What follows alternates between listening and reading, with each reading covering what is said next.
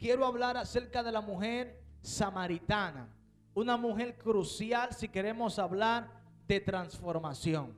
Todos los que estamos aquí de una manera u otra ya hemos sido transformados por Cristo o estamos en el proceso de transformación por Jesús. Amén. Aleluya.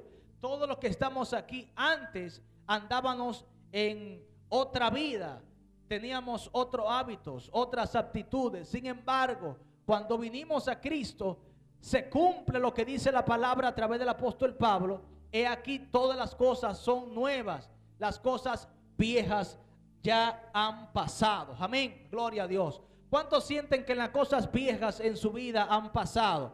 Esa mujer que le gustaba mucho el pleito, el chisme, ya pasó, aleluya. Esa mujer que le gustaba decir muchas cosas eh, obscenas cuando los niños la sacaban de su casilla, ya pasó. Esa mujer inquieta, ese hombre violento, ya pasó, gloria al Señor. He aquí, todas son hechas nuevas en Cristo Jesús.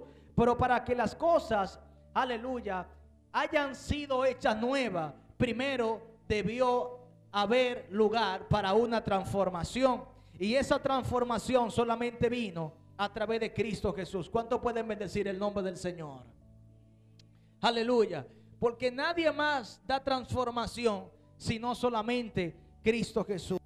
Y al hablar de esta historia vemos en el versículo 3 y 4 que dice, y le era necesario pasar por Samaria. Aleluya. O sea, Jesús tenía la necesidad de pasar por Samaria, porque en Samaria él sabía que había una mujer que necesitaba transformación espiritual. Esta mujer, la Biblia dice, por lo que conocemos de ella, que era una mujer de la mala vida, o sea, era una mujer que no era leal, era infiel, gloria al Señor. Era una mujer que le gustaba dividir hogares porque ella tenía cuatro maridos y el que tenía, gloria a Dios, no era de ella. O sea, le pertenecía a otra mujer, gloria a Dios. Tenía una reputación horrenda dentro del barrio, dentro del sector donde vivía. Nadie quiere, aleluya, amistad con una mujer que de barata hogar. Nadie quiere estar cerca de una mujer que de barata hogar.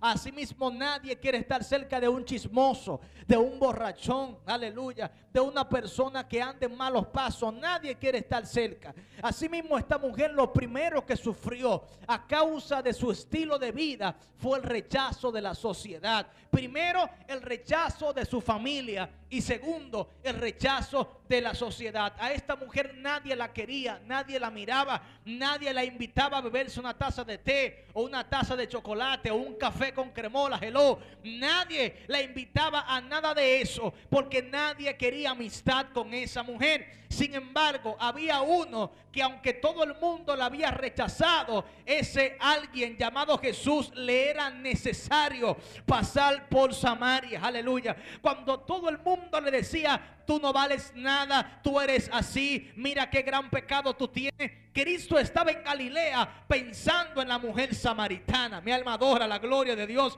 Así hay personas que todavía no han sido transformados por Cristo. Aleluya. Que sus padres lo han abandonado, su madre lo ha abandonado, su familia lo ha echado del hogar, la sociedad también lo ha abandonado. Mi alma adora la gloria de Dios. Pero hay un Jesús que murió y resucitó al tercer día, que está pensando en ese alguien, que está pensando en ese joven, que está pensando en esa mujer, aleluya. Antes cuando usted andaba en sus pasos, quizás habían gente que no querían saber de usted. A lo mejor usted mismo no quería saber ni de usted mismo por su actitud, por su vida, por su pasado. Sin embargo, Cristo, antes de usted nacer, ya estaba pensando en ti. Ay, ay, alguien tiene que bendecir el nombre de Dios. Sin embargo, Cristo, antes de su padre y su madre conocerse, ya estaba pensando en Aleluya, ya estaba pensando en Elizabeth, ya estaba pensando en Severina, en Ingrid, porque Él es el Dios que todo lo ve. Alguien puede bendecir a Dios.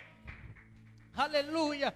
Gloria a Dios. Dice la Biblia que Dios conoce nuestro presente. Dice la Biblia que Dios conoce nuestro pasado. Pero también dice la Biblia que Dios conoce nuestro futuro. Aleluya. Ahora bien, al Dios conocer estas tres cosas de nuestra vida, también veo que Dios nos ama en las tres etapas de nuestra vida. Dios nos amó en el pasado, nos sigue amando en el presente y nos seguirá amando en el futuro. Aleluya. No escatimó el peso de mi pecado pasado para amarme. Aleluya. Y me sigue amando aún yo cometiendo errores presentes. Y también me amará en el, en el futuro siempre y cuando yo me mantenga bajo sus pies, bajo sus caminos, deseando cada día la transformación que solamente Él me puede dar.